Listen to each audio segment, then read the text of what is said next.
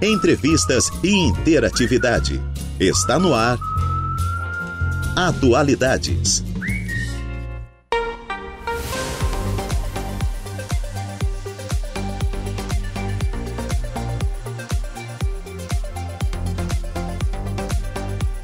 14 horas e 15 minutos, 14 e 15, 31 graus de temperatura nesta tarde de sexta-feira, 27 de janeiro de 2023. Uma sexta-feira, como diria Juliana Oliveira, ah, é dia de dali para não tomar-lhe. Ela que volta segunda-feira ao comando aqui do nosso Atualidades. Ah, uma tarde de sexta-feira com tempo bom, o sol brilha lá fora temos uma temperatura bem alta, tá? E calor, bastante abafado também. Tem um ventinho soprando lá fora também, mas realmente muito calor neste verão brasileiro. Estamos chegando com mais uma edição do Atualidades, fechando mais uma semana de muito trabalho, de muita informação e diversão para você também.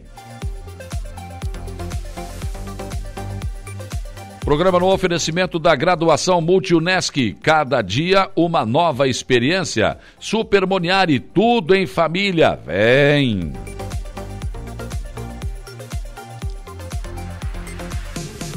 Programa que tem informação de polícia com Jairo Silva, notícia da hora com Igor Claus e mesa de áudio entregue a Eduardo Galdino. Tarde de sexta-feira, 27 de janeiro de 2023.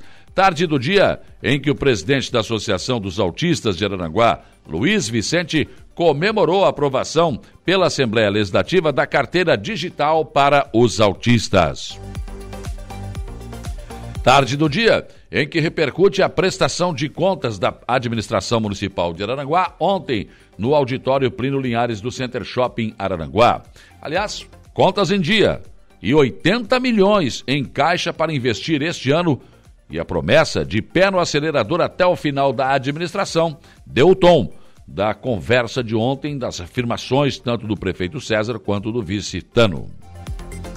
Tarde do dia em que o deputado estadual Volney Weber do MDB admitiu que seu nome está mesmo cotado para assumir a Secretaria de Infraestrutura do Estado de Santa Catarina. Segundo o deputado, não houve convite, mas o governador Jorginho Melo já disse que quer contar com o MDB no governo. Tarde do dia em que governadores de todo o país se reúnem com o presidente Lula em Brasília. Na pauta, a possibilidade de reversão da medida aprovada, alinhando o percentual eh, de ICMS sobre o preço dos combustíveis. Sabem o que isso quer dizer? Baixou o preço do combustível, né? Porque aqui no estado era cobrado 35, voltou, ficou em 30, então diminuiu. Pode voltar ao que era. Se voltar ao que era, a gasolina vai subir de novo. Ah, porque os governadores estão sentindo, falta desse dinheiro que sempre eles tiravam do nosso bolso ou do nosso tanque, né? Era um litro a menos que a gente abastecia, enfim. Pois é, os governadores não estão satisfeitos com esta medida e vão pedir ao presidente Lula para rever esta situação. Aí eu fico pensando, se isso acontecer, para quanto que vai o preço do litro do combustível? Sete? Oito? Por aí, né? Por aí. Vamos ver. Isso que o governo federal ainda está mantendo né, a, a, a, não cobrança ali dos impostos federais sobre o combustível. Se voltar a cobrar também, aumenta mais ainda. Então, barbas de molho. Também tarde do dia em que a Prefeitura de Araranguá prepara o lançamento do edital que vai terceirizar a prestação de serviços da iluminação pública na cidade. É um grande projeto, um projeto em que toda a cidade passará a ter, a, ser, a, a ser toda iluminada com LED. Teremos uma central, onde, por exemplo, queima uma lâmpada lá na Uruçanguinha, já ficam sabendo, eles têm duas horas para trocar a lâmpada, vão lá, trocam. Vai, alguns lugares da cidade pode diminuir um pouco a intensidade da iluminação. Enfim, um projeto realmente espetacular, mas que tem um longo caminho a ser percorrido. Teria que ter audiência pública, vai ter, enfim, até chegar no lançamento do edital mesmo em si, realmente vai muito longe ainda a situação. Mas esta é uma decisão tomada pelo governo e esse assunto está sendo encaminhado, está sendo tratado. Também tarde do dia em que o nosso portal da Rádio Arananguá uh, chama na sua capa, Rádio Arananguá divulga proliferação de caramujos e prefeitura se mobiliza para resolver o problema. Também confirma aqui, matéria que eu fiz hoje pela manhã, Volney Weber reconhece haver conversas ainda informais para que ele assuma a Secretaria de Infraestrutura. Dinheiro em caixa e transparência, exemplos dados pela Prefeitura de Araranguá. O portal NSC Total está trazendo aqui: Polícia prende Fátima de Tubarão por envolvimento em atos golpistas no Distrito Federal. É aquela senhora né, que ficou famosa, defecou no palácio, fez aquelas coisas todas. Foi presa. Bom, eu falei na segunda-feira, que isso aconteceu tudo no domingo, eu falei: esse, esse povo aí é réu confesso. Filmaram o crime. Filmaram o crime, mostraram o rosto. Então, tá aí. As consequências acabam vindo. O portal ND+, traz na sua capa saídas das estações de tratamento terão câmeras 24 horas em Florianópolis. As imagens serão disponibilizadas em um site com acesso liberado para qualquer pessoa. Também fala aqui, ó, Dona Fátima, idosa de Santa Catarina que foi filmada em atos do Distrito Federal, é presa.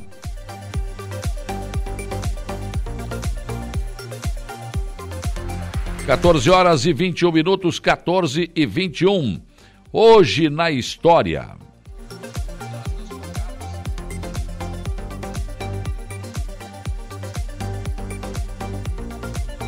Em 27 de janeiro de 1763, com o desenvolvimento econômico do Brasil, Portugal cria um novo sistema administrativo para sua colônia, elevando a nação a vice-reinado. Em 1822, a Grécia proclama sua independência da Turquia. Em 1901, o famoso compositor de ópera italiano Giuseppe Verdi falece em Milano, na Itália, aos 87 anos. Em 1945, eh, tropas soviéticas liberam os campos de concentração nazistas de Auschwitz, eh, na Polônia, com um milhão e meio de pessoas que foram exterminadas no campo, incluindo mais de um milhão de judeus. Uma, uma página lamentável na história da humanidade. Em 1964, a França estabelece relações diplomáticas com a República Popular da China, da China comunista. Né? 1969, 14 homens, entre eles nove judeus, são executados em Bagdá, Iraque, eh, por supostamente espionarem para o Estado de Israel. Em 1973, um cessar-fogo é assinado em Paris, encerrando assim o envolvimento militar dos Estados Unidos na Guerra do Vietnã. Em 1977, o Vaticano reafirma a proibição pela Igreja Católica de que mulheres se tornassem padres. E em 1981, o presidente dos Estados Unidos, Ronald Reagan, recebe na Casa Branca os 52 norte-americanos que foram mantidos como reféns no Irã. Eles foram libertados no mesmo dia em que Reagan assumiu a presidência do país. Em 1984, durante filmagens para um comercial da Pepsi Cola, o famoso cantor Michael Jackson sofreu um acidente e seu cabelo pegou fogo. O Michael foi hospitalizado naquela época por vários dias e recebeu mensagens de apoio de fãs do mundo inteiro. E também, em 1987, falece José Jorge de Araújo Jorge, escritor e político. Ele foi deputado federal pela Guanabara, ocupou-se na vice-liderança do MDB e a presidência da Comissão de Comunicação da Câmara dos Deputados. Foi conhecido é, como o poeta do povo e da mocidade pela sua mensagem social e política e por sua obra lírica, uma mistura de romantismo moderno e drama. 14 horas e 24 minutos, 14 e 24. Hoje, aqui no programa, além das informações da polícia com Jairo Silva, além das informações do grupo Acaerte, enfim, e, e, também do Notícia da Hora com Igor Klaus, eu vou receber aqui no programa o Arlindo Rocha, o Lali. O Lali é advogado, né, atua na, no setor trabalhista e também, claro, ex-prefeito de Maracajá. Vou recebê-lo aqui para uma conversa descontraída, né? para a gente contar um pouco de histórias da sua vida, enfim, quando ele foi prefeito, como advogado, enfim. Vamos receber aqui o Lali de Maracajá.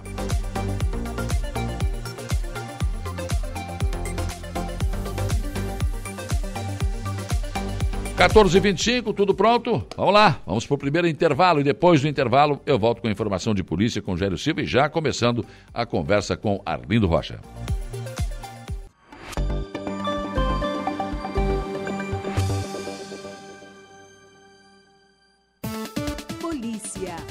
Oferecimento: Mecânica RG, Unifique, a tecnologia nos conecta. Autoelétrica RF Araranguá e Estruturaço, loja de gesso acartonado. 14 horas e 34 minutos, temperatura em 31 graus agora aqui na nossa região sul do estado de Santa Catarina. Vamos à informação de polícia com Gério Silva. Idoso preso com droga na cueca em Morro da Fumaça vai cumprir pena na prisão. Ah, eu acho que ele olhou para algum político só que não dava droga. Tinha um político que andava com dinheiro na cueca, né? Esse não. Esse idoso aqui estava com, é, com droga na cueca, Jairo Silva. Boa tarde.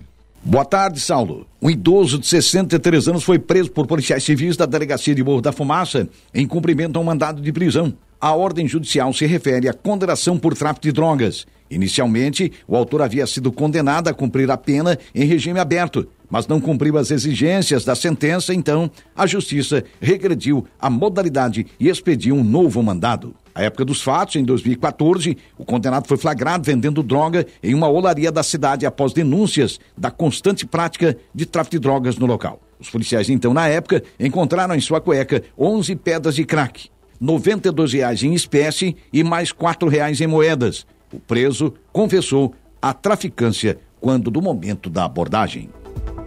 Tudo é Atualidades.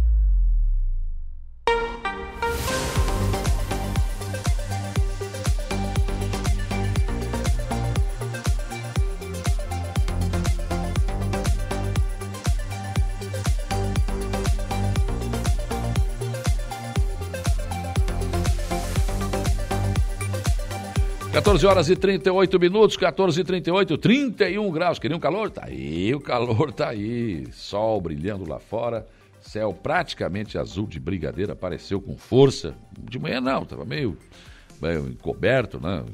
Sol entre nuvens, mas não, agora realmente está aí né? o sol brilhando e tá dando praia. Quer dizer, para quem não está trabalhando, quem está de férias, tudo bem, né? para quem está trabalhando, não. Valdeci Batista de Carvalho, boa tarde, amigo Saulo. Você tem um ótimo final de semana. Forte abraço e fique com Deus. Obrigado, querido. Abraço também ao Francisco Alves, o Chico da Barranca. Boa tarde, Saulo. Um abraço ao Lali. Trabalhei na Portinari e ele era o advogado do sindicato. Ah, tu já trabalhou também na Portinari, o Chico? Não sabia dessa, hein? Agora tá, conhece bem aqui o setor de saúde de Araranguá também, o Chico aqui da Barranca, é filho do seu Nino.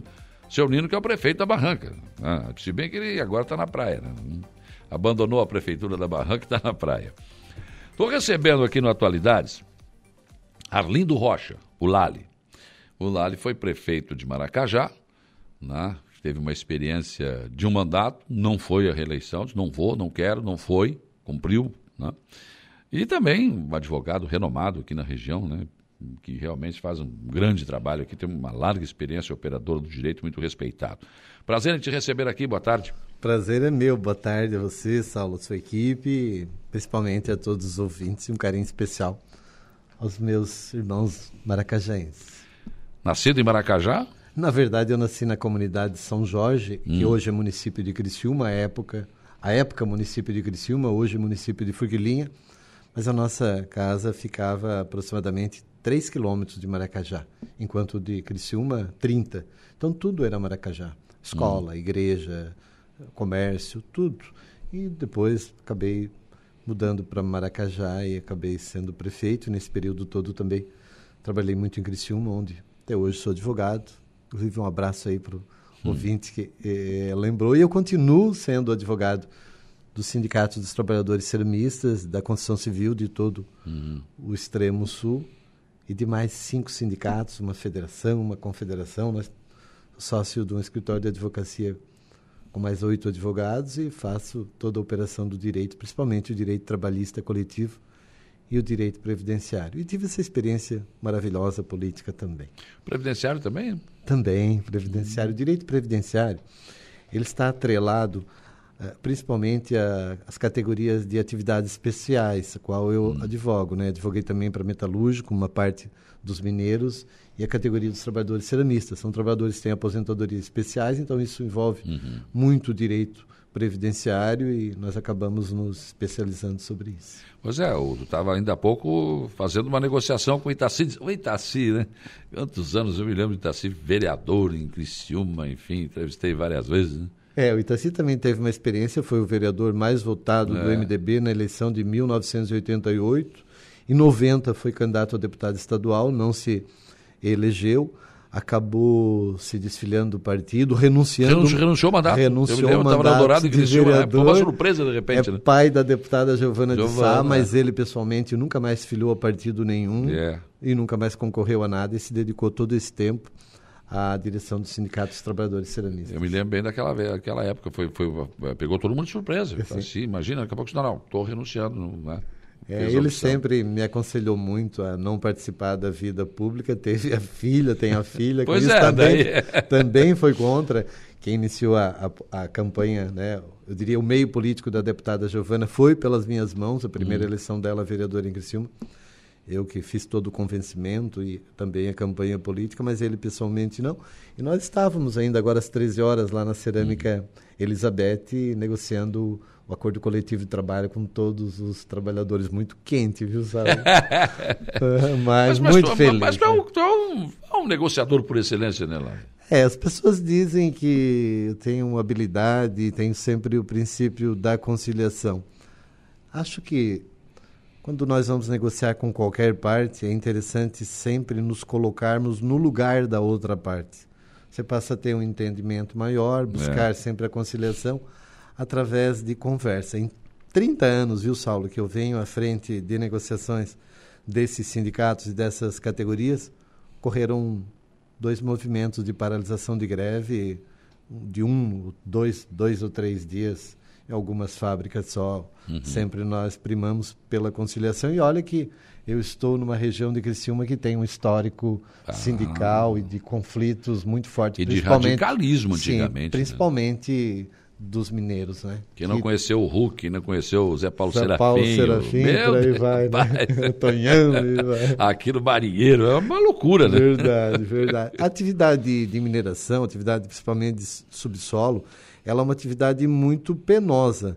Então, os trabalhadores têm isso, uma união entre eles e, e eu diria, um, uma conscientização trabalhista maior. E, e, greve em mina, por exemplo, não tem piquete, nenhum trabalhador sai de casa. É. É, então há essa união histórica, e isso em alguns momentos, eu diria, aditivado pela questão política e local, acaba tendenciando um movimento para algumas direções que não deveria e acredito que agora está tudo corrigido. Mas é, eu acho que essa, essa conversa, né, essa, o que existe hoje, acho que é bem melhor do que, do que antigamente. Uma parte não convive sem a outra. O trabalhador é, é. não existe sem empresa e também, por um outro lado, não há como, como o capital ter lucro sem que haja o empregado. Aliás, são.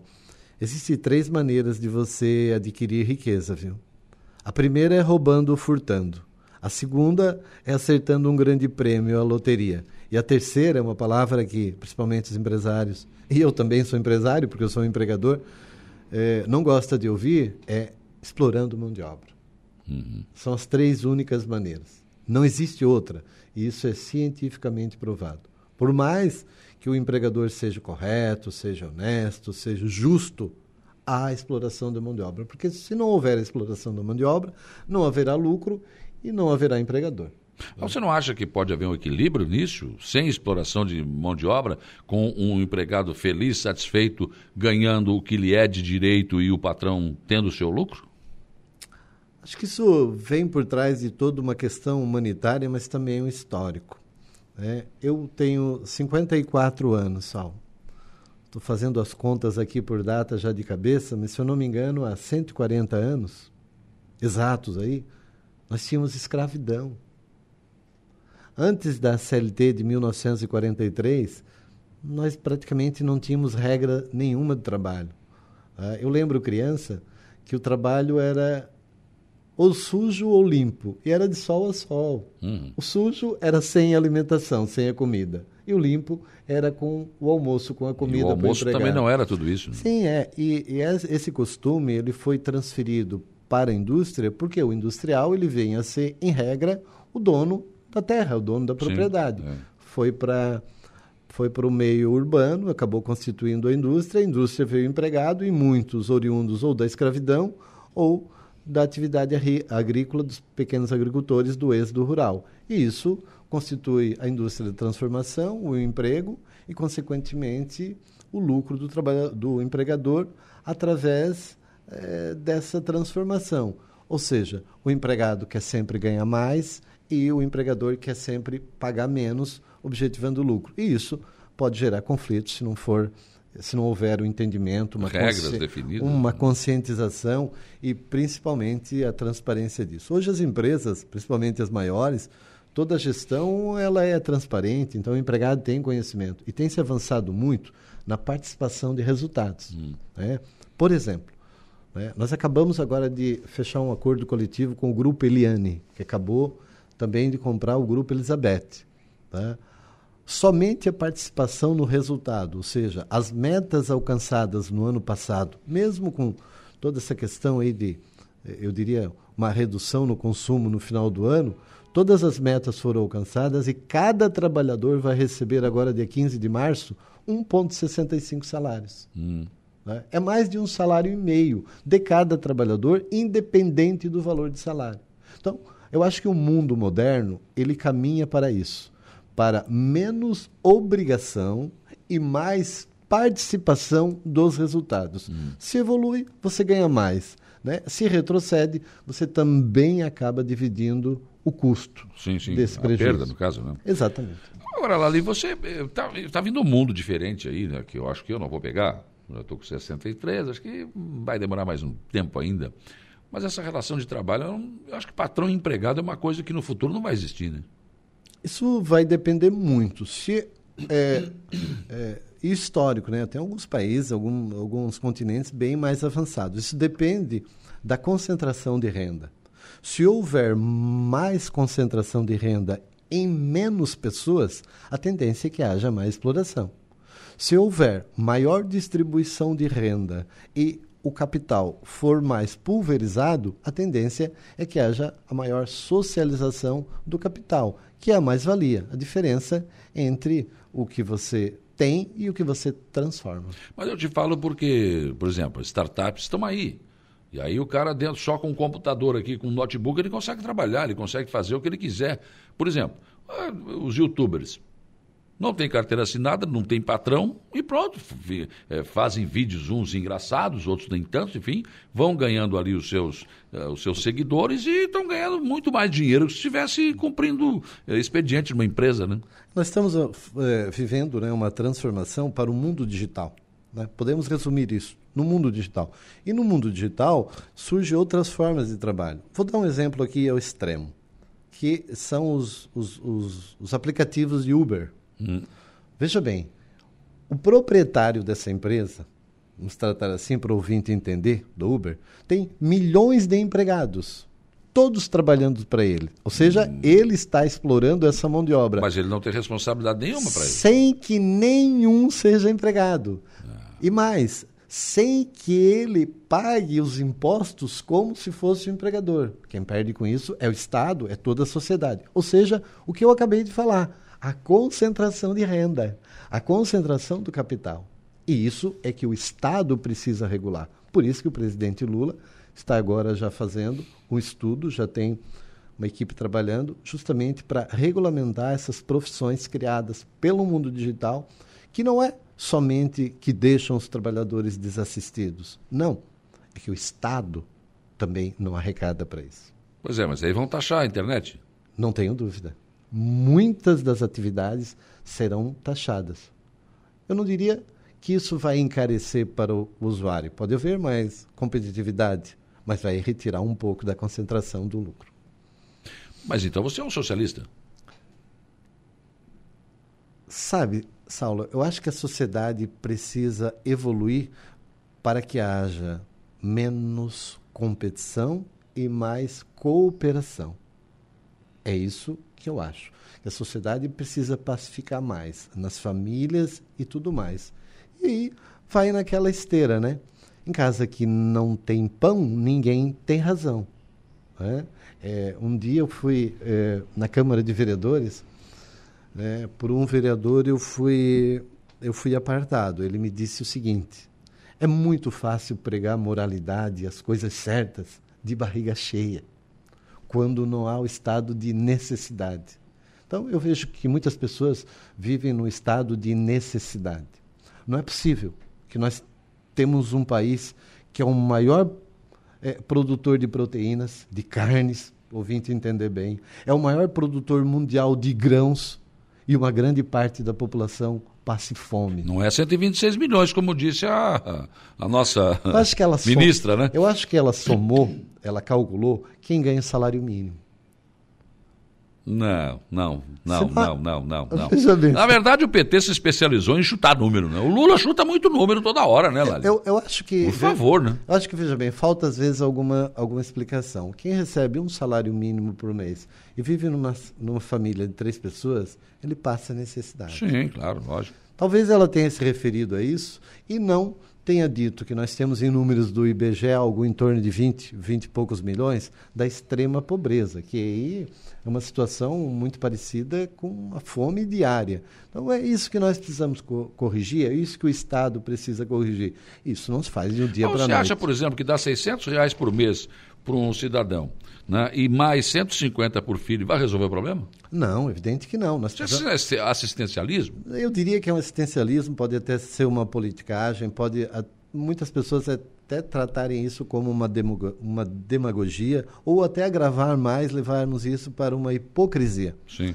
Né? Mas alguma coisa precisa ser feita e a longo prazo. Vai por investimento na saúde, vai para o investimento no social, como esse você falou, mas também precisamos ter um investimento na educação, na qualificação e em regras que evite a concentração de renda tão grande. O socialismo ele é combatido porque é, faz-se uma imagem de que nós vamos tirar de quem tem para dar para quem não tem. Não, não é isso. O que será transformado é que precisa ser melhor dividido. Não é possível. Pois é, mas o que se observa nos países socialistas não é isso. É que muitos... é, regula a pobreza por baixo. É que, é que, é que isso. é que o que ocorre é que esses líderes acabam é, se tornando ditadores. Né? Mas o socialismo tem a ver com ditadura, né? É, é que a doutrina do socialismo. Porque é... ninguém vai querer obedecer esse tipo de sabe, regra sabe. se não for obrigado. É que o socialismo, na teoria, ele é muito bonito. Mas na prática, ah, ele, na tem, ele tem se mostrado, né, onde ele foi implementado, com raras exceções, que ele agrava ainda mais a situação da população e é apenas um discurso onde a prática é diferente, é, é diferente, diferente, com certeza. É diferente. Cássia Alvarenga, minha esposa, dona da pensão, boa tarde. Diz para o doutor Arlindo que eu sou apaixonada por Maracajá. Nós moramos em Maracajá quando o Lali foi prefeito. E realmente tem um carinho todo especial para Maracajá, um espetáculo. Obrigado, um abraço para ela. A cidade também. tem pouca coisa, mas o que tem é suficiente. E bem localizada, né? E o maior capital da sua gente, eu não sou mais político, não vou mais concorrer à eleição em Maracajá, mas o maior patrimônio podem ter certeza, é o seu povo, as é, sua, é. suas famílias e muitos que nós estamos recebendo em Maracajá e de braços abertos, que são todos bem-vindos, têm formado uma comunidade excepcional. Rudinei Correia, boa tarde a todos aí, um abraço. E o Alessandro José Pereira, aqui, boa tarde, Saulo, grande abraço para o Arlindo, grande amigo, só no aguardo para marcar um cerro de porco. Abração, Lali, é perna, né? Perna curta. Abraço. Mas tu come cerro de porco? Ah, eu não tenho, eu como tudo. Eu me dou muito bem com a comunidade, eu visito muitas casas, eu me sinto muito bem. E essa família, uma família maravilhosa que tem uma história um dia numa campanha, nós estávamos passando, fazendo campanha e ele estava fazendo justamente o Cerro de Porco. É. Ah, eu parei, né? parei no Cerro de Porco. Muito Mas eu bom, pensei que tu era fitness. Nada disso. Nada disso. até, não... até, pode ser, mas um serrinho de vez em quando vai também. Né? Imagina, muito bom. Espetáculo, o, o Lali. Bom, então, eh, vamos falar um pouco do Lali Prefeito. Como é que foi essa tua experiência? Então, essa, essa experiência já vem de família, né? É, o meu pai era muito ativo na política de Maracajá, mesmo morando na comunidade de São Jorge. O meu tio acabou sendo o primeiro prefeito de Maracajá, tio Tomás, falecido, né? Mas tio espetacular. O Tata, meu primo, Antenor Rocha, filho de tio Tomás, veio a ser três mandatos como prefeito. Tá? Inclusive, fala-se muito que ele pode ser novamente candidato, e se for, acredito, terá o meu apoio. O Tata, o Tata quase foi preso uma vez em Maracajá como prefeito. ele, ele, essa história me lembra bem. Ele ligou para mim no meio de uma tarde só, deu um problema aqui na prefeitura. O que, que houve? Não, é que eu, eu, encontrei um gato do mato, que é o maracajá, né? e aí, cara, eu, na boa intenção, bom, isso aqui é o símbolo do município, eu vou trazer esse bicho para cá, vou estar numa jaula e tá aqui na exposição. Oh, Animal silvestre. Né? Foi bem intencionado. Claro, claro. deu mal, mas. Não, a gente riu muito naquele dia. Então tá, tem uma pessoa que tem todo o histórico e isso contribuiu muito tá para mim. tempo também, né? Sim, isso contribuiu muito para minha eleição, valeu muito. Eu já estava trabalhando em Criciúma vinte e tantos anos, né, na ocasião 2015, e sempre tinha esse sonho. E eu tinha uma promessa com o meu pai hum. de ser candidato a prefeito, e um sonho de criança desde os nove anos. Então eu fiz um projeto de gestão just, juntamente com meu candidato vice Ademir. O Ademir faleceu pois. dois dias após o mandato. Sem ele, não teria conseguido a eleição. Presto aqui registro a minha homenagem Sim. ao Ademir, que era e mesmo depois de falecer continua sendo uma unanimidade no município de Maracajá.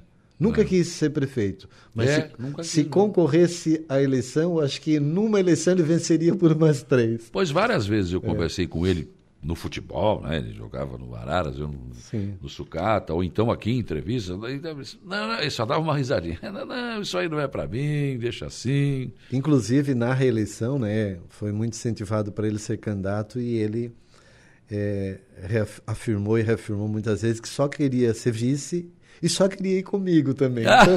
Então, então a gente fez um mandato. Saudade, não? Cara, é, gente boa pra meu caramba. Meu Deus, mas acabo até perdendo a concentração é. daquilo que estava falando quando eu me refiro dele, ao né? Ademir, porque eu não chegaria à prefeitura de maneira nenhuma sem o Ademir. Aliás, as pesquisas que nós fazíamos, antes do Ademir, eu sempre ficava em terceiro. Hã? Quando juntamos o Ademir na pesquisa, Deu. Aí... primeiro já com favoritismo da campanha se fez. E nós fizemos um projeto de gestão, né, colocando um pouco de lado a política partidária, e aqui não vou afirmar se foi melhor ou pior, mas foi uma gestão totalmente diferente daquilo uhum. que era aplicada em Maracajá, uma gestão técnica, uma gestão de resultados e que vai para um livro agora nos próximos ah, meses. Ah, é? Nós estamos lançando um livro com todos os números, todos os dados e muitas histórias de como nós pegamos o município, o que foi feito e como deixamos. Em números, em obras, em depoimentos. Um livro muito bonito que está sendo feito, escrito pelo jornalista e advogado também, o Gilvan França, uhum. que foi nosso assessor no município, Sim. contando toda essa história para que fique registrado aquilo que nós fizemos e como nós mudamos. E mais uma vez, repetindo, sem aqui.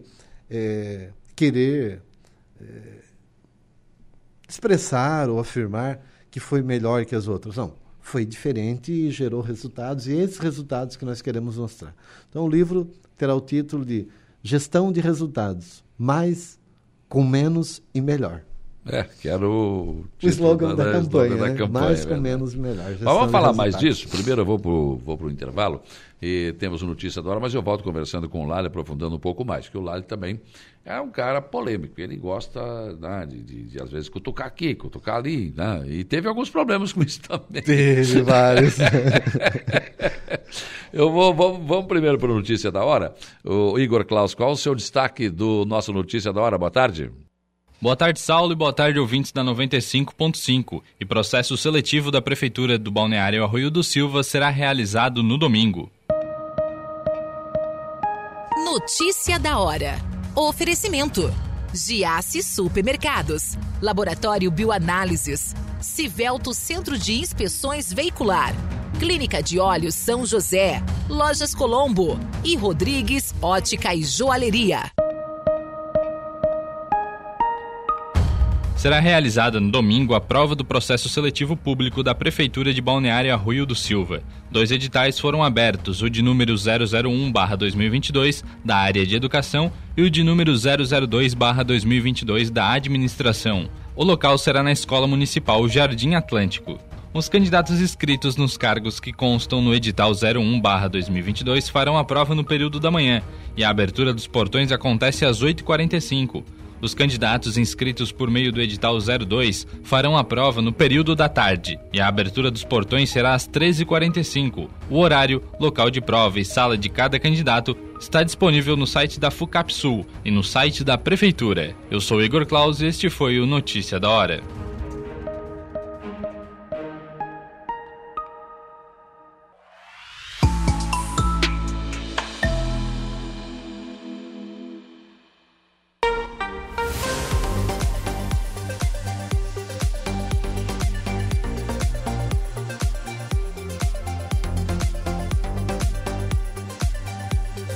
15 horas e 15 minutos, 15 e 15, temperatura em 32 graus aqui na nossa região, em frente, aqui no nosso Atualidades, recebendo Arlindo Rocha Lali. Bom, o Lali estava né, falando ainda há pouco sobre a sua atuação como operador do direito, ele é um conciliador. Mas por que, que o Lali prefeito ou o Lali político não é tão conciliador assim? É que as pessoas estão, têm sempre me ouvido e principalmente aqui na Rádio Aranaguá e outros meios de comunicações, e meio que concordado com aquilo que eu falo, né? Mas essa palavra de conciliador, quando espelha ela com, com a minha atividade política, ela conflitou, parece totalmente, né? Então as pessoas chama atenção. É que nós é, fizemos uma proposta de campanha de mudar toda a prática daquela gestão, né? Tirar de uma gestão política, né, que visava fortalecer grupos, visando sempre uma nova eleição, uma próxima eleição, nós resolvemos mudar completamente e fazer uma gestão técnica. Aqui, hum. mais uma vez, ó, sem ter o objetivo de dizer qual é o melhor ou o pior, é Sim. é diferente. E toda mudança, ela gera desconforto, né? Principalmente daqueles que estão alocados em determinadas situações. E foi isso que a gente fez em Maracajá. Então, nós conseguimos criar um conflito que se colocou provavelmente o legislativo inteiro quanto o executivo por essa mudança. Mas não dava para ser diferente? Dava, dava para ser. Mas então por que não essa opção? Porque houve resistência, né? Então, hum. quando há resistência da conversa, né, do encaminhamento. E as lideranças que estão constituídas, elas sempre se acham mais fortes, mais representativas do que as novas, né? O hum. novo é sempre um o cara tá intruso. Tá chegando agora, penso que não, não, vamos vamos enquadrar ele. É, é, não, vai, ele vai vai rezar a nossa cartilha. Exatamente. Eu não tinha todo esse conhecimento político, mas eu tenho uma certa facilidade de comunicação e também de conhecimento da máquina pública. Estudei para buscar essa candidatura e, e, a eleição. Então, conflitou o interesse político com o interesse da gestão. E muitas pessoas levaram isso para o campo pessoal, principalmente durante o período eleitoral. Né? Eu tenho um respeito, um carinho enorme por todas aquelas lideranças que tinham mandato, sejam vereadores, ex-prefeitos, ex-vice-prefeitos, toda a consideração. Mas o afronta por ter feito uma proposta e as urnas aprovaram aquela proposta e foi aquela proposta que precisamos manter no mandato, assim como a coerência daquilo que nós falávamos. Por exemplo, sempre me posicionei contra a reeleição, mesmo com o apoio de uma grande parte da comunidade, talvez a maioria, eu precisei manter a coerência, mesmo contra a minha vontade. Eu, sinceramente, em algum momento lá no final, eu achei que tu não ia cumprir essa promessa. Eu também pensei muitas vezes e tive muita vontade. É, eu, achei, eu, eu acho que ele não vai cumprir essa promessa. Mas aí é que está. A, eu diria que a maior herança, o maior patrimônio criado em Maracajá não foram as obras que nós criamos, não foi a melhoria na educação, na saúde, não foi a implantação de toda a segurança no município. Foi a relação de confiança que nós estabelecemos entre o executivo e as comunidades. Mesmo hum. sem o apoio do executivo, quando nós precisávamos, a comunidade lotava a Câmara de Vereadores. Todas as reuniões que nós fazíamos nas comunidades eram os salões completamente lotados ou com uma grande parte da comunidade. E as discussões eram feitas ali, as decisões tomadas ali e os encaminhamentos feitos e cumpridos. Eu lembro que eu fui afrontado numa reunião no Encruzo do Barro Vermelho por um senhor que nem morava, ou nem mora no município de Maracajá, mora no, no Barro Vermelho. E ele apontou o dedo e disse: Olha aqui, ó, muitos políticos já vieram aqui é, prometer a pavimentação dessa, dessa rodovia aqui do Encruz do Barro Vermelho, nunca cumpriram. E na próxima reunião que tu estiver aqui, eu te pego. Hum. É, e aquilo assim me despertou que eu estava no caminho certo. O que é. faltava era aquilo. O que faltava era restabelecer a confiança Sim. e a comunidade acreditar. E ele não tinha, ele não, deixava de ter razão que todos prometeram não cumpriram. Né? Claro. Esse é mais um. Esse é mais um. Ah. Então a gente precisava fazer diferente. E para fazer diferente, eu não poderia me contaminar com aquela prática política, partidária, ideológica que vinha acontecendo no município. Não vou acusar certo ou errado, não, mas era aquele modelo e nós mudamos. E agora é um, né, é um outro jeito e Maracajá segue em frente, mas não quer mais voltar àquilo que era. E ali, depois do asfalto, veio um outro problema. É, Os quem caminhões vai, quem vai passar no asfalto? Né? Então, a, a, como, que, como que você projeta uma gestão? Fazendo pesquisa. Não ouvindo o cabo eleitoral ou o candidato que tem interesse nesse ou naquele grupo. Não, não, você faz Sim. pesquisa. E as pesquisas apontavam que nós tínhamos carência na saúde, que nós tínhamos carência na infraestrutura e também na segurança. Você lembra? Antes do meu mandato, Maracajá era uma ocorrência policial todos os dias. Comunidade, a comunidade fazia passeata com faixas na avenida, reunia, aquela coisa toda, e não evoluía nada. E nós conseguimos fazer isso, nós conseguimos dar um grande avanço na educação, nós conseguimos regulamentar e regularizar toda a questão da saúde e nós conseguimos fazer as pavimentações que sonhavam há anos, né?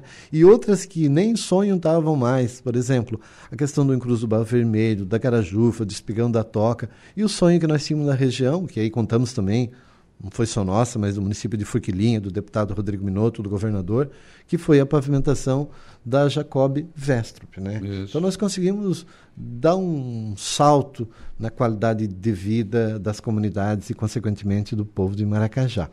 Agora, eh, os conflitos que tem de interesse, como essa questão de transportes né, nas rodovias que acabam danificando, eu tenho o seguinte entendimento disso bem simples se o cidadão José da Silva, é, num acidente de trânsito, foi culpado e venha bater na ambulância do município, o José da Silva tem que pagar.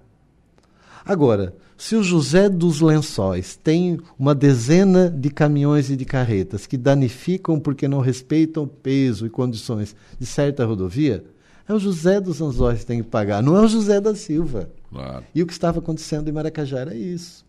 Tá? E o desejo da, das comunidades não era atendidos porque tinham outros, outros interesses. Né? Uhum. Nós temos também o acesso o acesso pois então, norte. É, é, o assunto é o mesmo, é porém nos dois extremos do, do, do, município. Né? Nós conseguimos dar um encaminhamento muito positivo no acesso norte, através do é. ajustamento de conduta com a empresa CETEP. Pois é, mas até chegar nisso, eu me lembro quanta confusão aconteceu. Ficou né? nove meses a empresa parada, um prejuízo extraordinário. Nós tivemos demissão de trabalhadores, muito conflito, Câmara de Vereadores, processo na justiça, tudo mais. O resultado disso um ajustamento de conduta, uma obra de mais de 3 milhões de reais à época, pago pela empresa e o município se beneficiando. Eu pergunto, você conhece algum lugar do Brasil onde uma empresa colocou 3 milhões de reais para fazer uma obra do município? Não. Pois isso foi feito em Maracajá graças à nossa postura. Ah, no Encruz do Barro Vermelho também foi buscado isso, mas não houve esse entendimento. Hum isso foi para a Justiça e a Justiça deu razão ao município de Maracajá. Eu lembro muito bem que no teor da sentença, não me recordo o nome exato da juíza aqui, a magistrada de Araranguá, mas no meio da sentença ela diz mais ou menos assim: Correto está o prefeito do município que atraiu para si o ônus de cuidar do patrimônio que é um bem de todos. Quando, é. a olhos simples, parecia que era que o prefeito ou o município estava errado porque estava tolhendo o direito constitucional de ir e vir. Esse direito. Foi um argumento usado. Sim, o maior. E, e, parece uma violência. E é uma violência, né, Sal? Sim.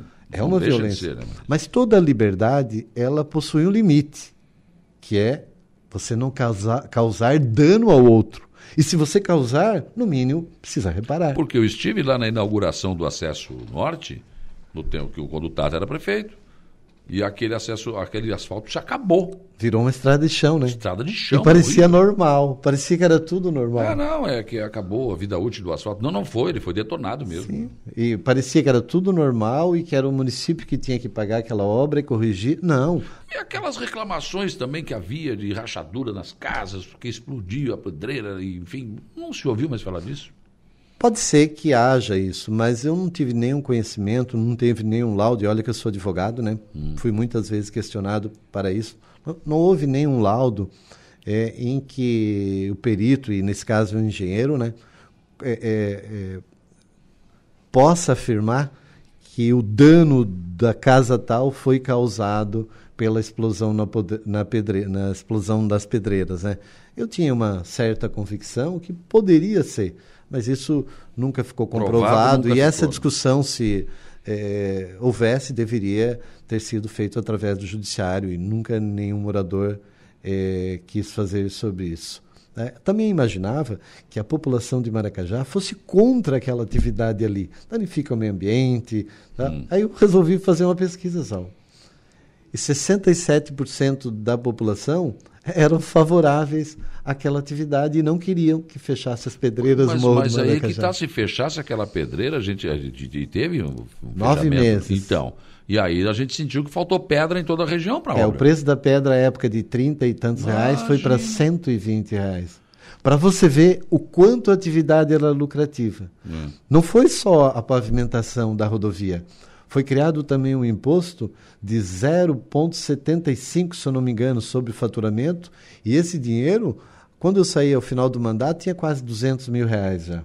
Que era um fundo para, no futuro, é, é, é, recuperar hum. toda aquela área e há uma, um ajustamento de conduta que virou lei, que ao final da exploração, toda aquela área é de propriedade do município uhum. para dar fim a um parque ou ou uma, uma outra atividade que seja bem comum e que venha reparar todo o, o, o dano né, que a atividade mineradora por si só traz.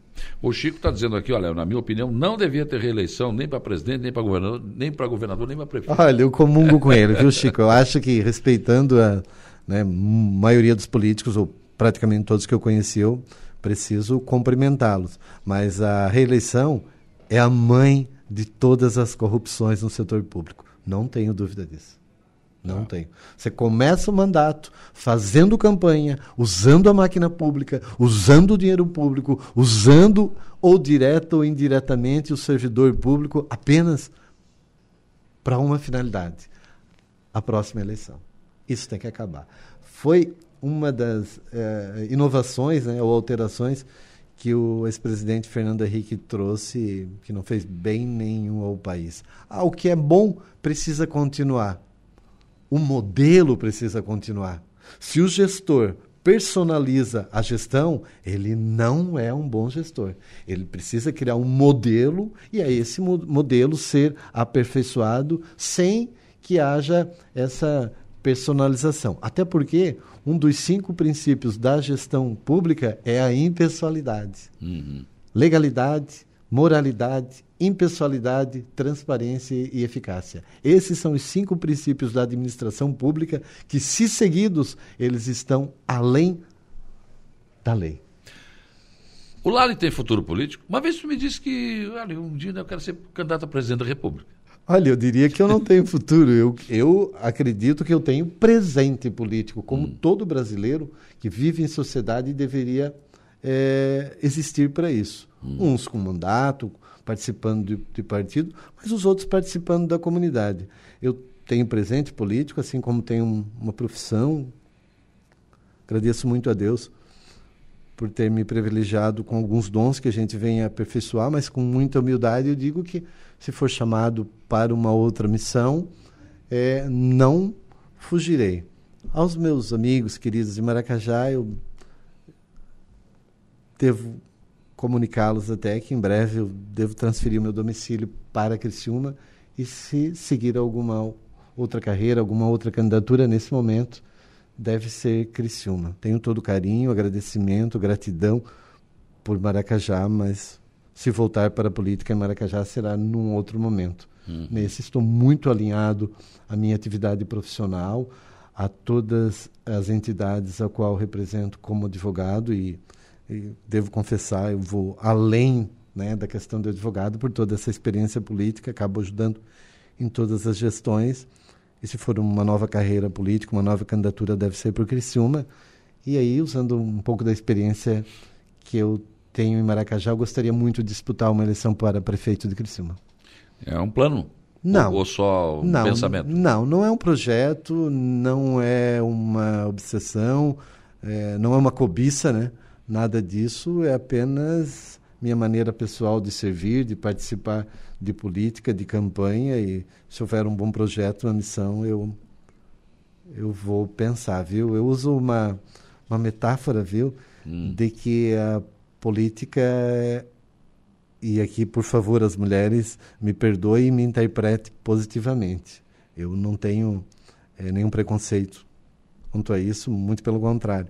Mas eu acho que a política ela é uma prostituta. Se você se apaixonar por ela, você é capaz de se destruir. Hum. Então você espera. Se um dia ela se apaixonar, você vai pensar, você vai analisar. ela é que vai vir te buscar. Exatamente. Ou seja, será um momento, será. É, eu, ultimamente, viu, Saulo, eu ando muito decepcionado com a própria política Sim. por tudo essa questão que nós criamos no Brasil, né? Esse confronto todo, essa questão ideológica, né? Hum. E isso não é bom, não foi bom. Nós precisamos de menos competição, e mais cooperação. Menos o mal e mais amor. Assim que se constrói uma sociedade mais pacífica. Sim, com certeza. Lali, você é sempre um bom papo. Muito obrigado pela tua disponibilidade de chegar aqui e conversar conosco. Eu sei que você é um cara muito ocupado. Uma da tarde estava trabalhando. Ainda mandei. Numa um... sexta-feira, né? Olha aqui, ó. tu não esqueceu de mim, né, cara? não, tô chegando aí. Né? Veio aqui, eu acho que é muito bom sempre conversar contigo, te receber aqui, né? e falar um pouco da tua vida, né, dessa tua expectativa, enfim. Muito legal, gostei. Tem, muito, tem muito carinho, viu, Saulo?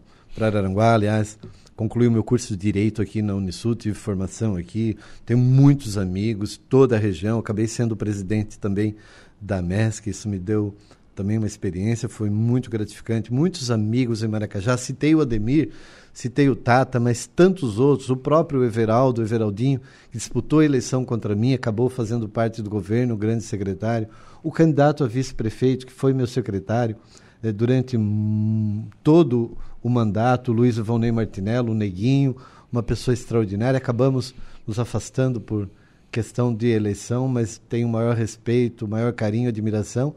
E, enfim, agradecer a todos e a você, a Rádio Araranguá, me colocar à disposição, pedir que Deus nos abençoe, deixar um grande abraço a todos e até um dia. Valeu. Arlindo Rocha Lali, ex-prefeito de Maracajá e é, também operador do direito, ele tem duas facetas, né? duas faces. Uma, operador de direito e o conciliador. Mas o político não é tão conciliador assim. Aliás, o Lucas entrou aqui no intervalo, ele disse, ó, estava ouvindo o Lali conciliador, não, né?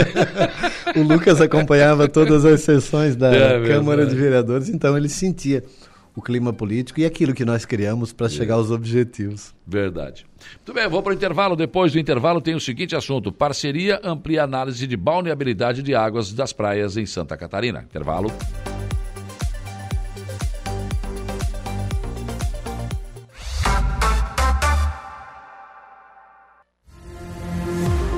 As suas tardes são Atualidades.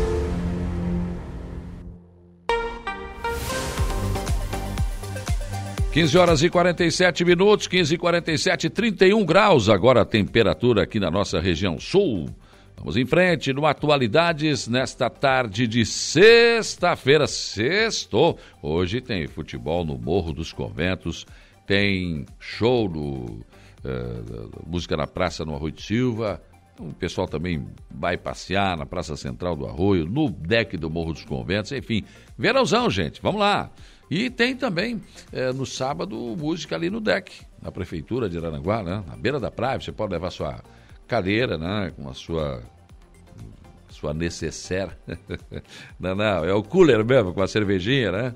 Senta lá, vai ver, acho que, eu não sei, parece que é Juliano Coruja, se não me engano. Né? Parece que é isso.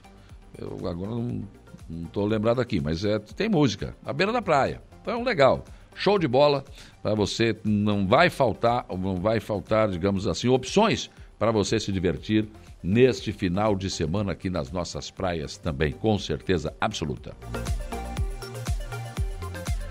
Parceria amplia análise de balneabilidade da água das praias em Santa Catarina. A meta é uma segunda coleta semanal dos locais de maior fluxo de banhistas. O termo de cooperação foi assinado entre a Casam, a Secretaria de Estado da Saúde, o IMA e o Corpo de Bombeiros Militar. Detalhes com a, jornalista Carol Denardi. Aqui em Santa Catarina, a Casan, o Instituto do Meio Ambiente, o Corpo de Bombeiros e a Secretaria Estadual de Saúde selaram uma parceria inovadora com o objetivo de aumentar a capacidade de análise da água das praias, como ainda agilizar a liberação de laudos de balneabilidade. Este termo de cooperação vai garantir uma segunda coleta semanal de balneabilidade durante a alta temporada, nas praias bastante movimentadas e que ficam mais sujeitas a alterações de qualidade. A participação da Companhia de Saneamento Catarinense ocorre por meio da disponibilização de frascos para amostragem, kits de análise e outros materiais, como a afirma o diretor-presidente da Casan, Laudelino Bastos. A Casan está entrando nesse processo, auxiliando o IMA com materiais, kits de análise, equipamentos, funcionários técnicos, para melhorar a capacidade é, operativa dos laboratórios do próprio IMA, para que a gente possa duplicar hoje né, a quantidade de amostras que são analisadas no litoral catarinense. A secretária estadual da Saúde, Carmen Zanotto, disse que essa parceria vai aumentar o número de exames também da carga viral em alguns pontos mais sensíveis por meio do Laboratório Central de Santa Catarina. Vai aumentar o número de exames com relação à vulnerabilidade, ou seja, a qualidade das águas no nosso litoral, além da gente, e já estamos fazendo, a Prefeitura de Florianópolis também está fazendo isso, a questão do exame da carga viral, que é uma responsabilidade daí nós do Laboratório de Saúde Pública. É importante importante a gente lembrar que o vírus ele pode ser transmitido por uma lavagem inadequada das verduras, das frutas, lavagem inadequada das mãos. Eu estou com diarreia, eu vou ao banheiro, eu abri a torneira e não lavei a torneira após a lavagem das minhas mãos. E se eu estou, eu posso estar deixando ali um ambiente é, que não é adequado para a pessoa que chega na sequência utilizar.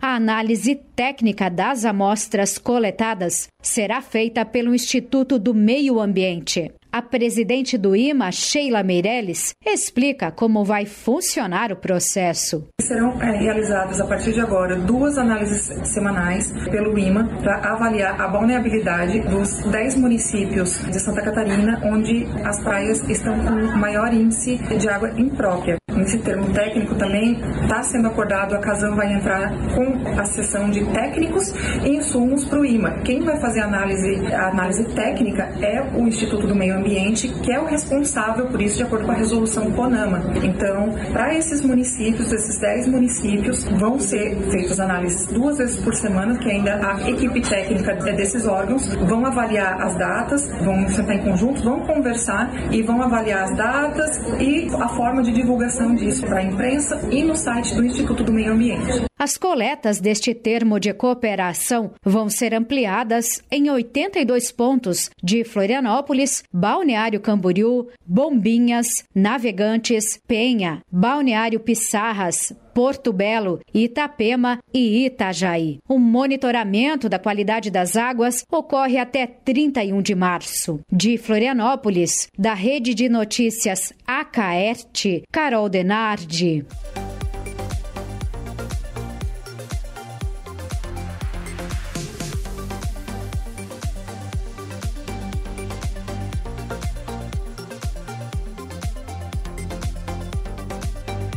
15 horas e 52 minutos, 15 e 52. Carnaval movimenta Santa Catarina após dois anos de pandemia. Organizadores relatam alta procura por ingressos. Escolas de samba e blocos de rua voltam à folia em 2023, depois da parada forçada pela crise sanitária. Detalhes com o Cadu Reis. Depois de dois anos de parada forçada pela pandemia, as festas de carnaval voltam a movimentar Santa Catarina em 2023. Há diferentes perfis de comemorações pelo estado, desde as regiões onde existe tradição de folia com blocos de rua ou desfiles de escolas de samba, até os locais onde o feriado é mais aproveitado como um período de descanso. Na capital catarinense, as tradicionais agremiações carnavalescas desfilam desde o final da década de 1940. Agora, em 2023, 10 escolas participam do grupo especial, com desfile marcado para o dia 18 de fevereiro na passarela do samba Nego Querido. O secretário municipal de Turismo, Cultura e Esporte de Florianópolis, Ed Pereira, afirma que a procura pela festa já é grande. A expectativa é muito positiva, tendo em vista que os ingressos todo o movimento que acontece de venda de camarote já passa dos 60%, 70%. E isso que falta ainda mais de 20 dias para o carnaval, né? Isso, de fato, o público vem com força total, as escolas vêm se preparando para fazer o melhor desfile da história. Então, acredito muito que o carnaval 2023 vai ser o carnaval que vai ficar marcado na história de Florianópolis e acho que consagrar uma data que a gente possa cada vez mais fortalecer a vinda do turista nessa época do ano, né? Longe do litoral, um dos pontos mais tradicionais do carnaval em Santa Catarina fica no meio oeste, nas cidades de Joaçaba e Ervaldo Oeste. Tesoureiro da Liga das Escolas de Samba da região e um dos coordenadores da organização do Carnaval 2023, Pedro Nogueira Júnior ressalta a espera pelas festas deste ano a Liga das Escolas de Samba e as três grandes escolas de Joaçaba e Ervaldo Oeste estão numa expectativa muito grande, né? São dois anos que acabou não acontecendo um desfile tão tradicional. As escolas estão hoje praticamente prontas para a avenida. Muita gente, não só da nossa região, mas do estado e do Brasil, procurando para desfilar as escolas, para vir curtir o nosso desfile, né? Que também vem para os shows, né? Que estarão acontecendo na Arena Carnafolia. Vamos estar aí com um belíssimo desfile, com as escolas aí com quase mil integrantes, desfilando e um show, né, com quase 4 mil pessoas aí diariamente nas nossas arenas. A maior cidade de Santa Catarina também vai cair na folia. Em Joinville, quatro escolas de samba participam do desfile da cidade, que neste ano acontece uma semana antes do carnaval, no dia 11 de fevereiro. O diretor administrativo da Liga das Escolas de Samba de Joinville, Gabriel De Paula, projeta. Cada escola está se preparando para levar no mínimo 300 componentes para a avenida, para apresentar um maravilhoso desfile na Avenida Beira Rio, em frente ali ao Centro Eventos Carl Hansen. A população de Joinville sempre abraça o carnaval. Os públicos recordes ali de 2015 e 2016 foi na casa dos 40 mil pessoas. Então a gente sabe e entende que essa demanda existe. A expectativa de público na casa dos 10 a 15 mil pessoas. E aí a gente aguarda e espera toda a população de Joinville e da região de Joinville também na avenida Avenida. O feriado de carnaval neste ano acontece na terça-feira, dia 21 de fevereiro. De Florianópolis, da Rede de Notícias Acaerte, Cadu Reis.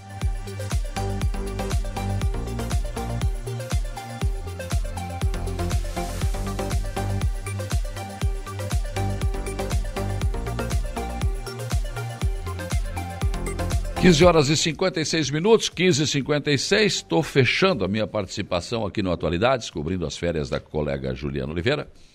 Na segunda-feira ela estará de volta, mas com uma boa notícia. Já está aqui comigo o Alaor. Boa tarde.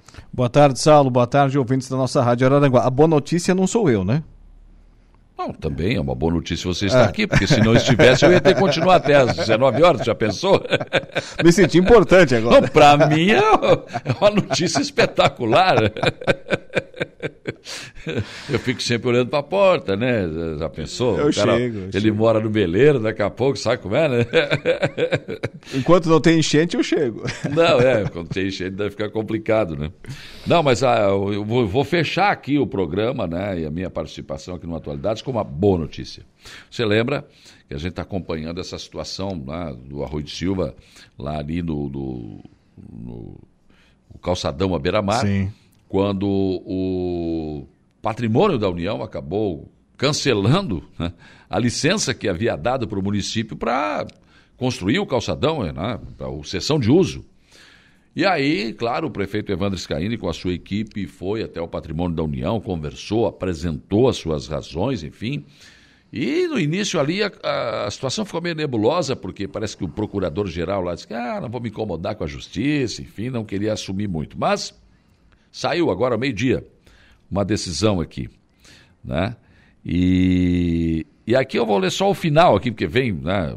Todo, tudo aquilo que, que, que, a prefeitura mandou de documentos foi analisado, enfim, e diz o seguinte aqui: com efeito, o acatamento cautelar da recomendação fez surgir uma situação generis. Tá? É, vou pular mais um pouco aqui. Diante do exposto, vou lá já para é, com base nos termos da nota, enfim, essa nota aqui com um número bastante comprido, é, da assessoria jurídica da União de Santa Catarina, defiro o pedido de reconsideração é, do município Balneário Rui de Silva e determino a retirada da suspensão eficácia do contrato de cessão nos termos das escrituras. Então, o patrimônio da União reconsiderou e manteve a, aquela decisão inicial de, de, da cessão de uso que era o que o juiz usou para dar uma liminar ao Ministério Público Federal para parar a obra. Então, Sim. agora, evidentemente que o município tem um outro caminho, que é ir à justiça para tentar caçar essa liminar, porque o único argumento que a justiça tinha era isso, que o termo de cessão de uso havia sido suspenso pelo patrimônio da União. Se não há mais essa suspensão, se voltou a ter essa, essa esse termo, esse termo de, de uso, cessão de uso, então Agora cabe à justiça eh, derrubar a liminar. Não há porque existe uma decisão que faça com que as obras continuem paradas, né? Agora, a assessoria jurídica da prefeitura, lá, sob o comando do prefeito Evandro Scaini, está de parabéns, né? O... Sim, sim.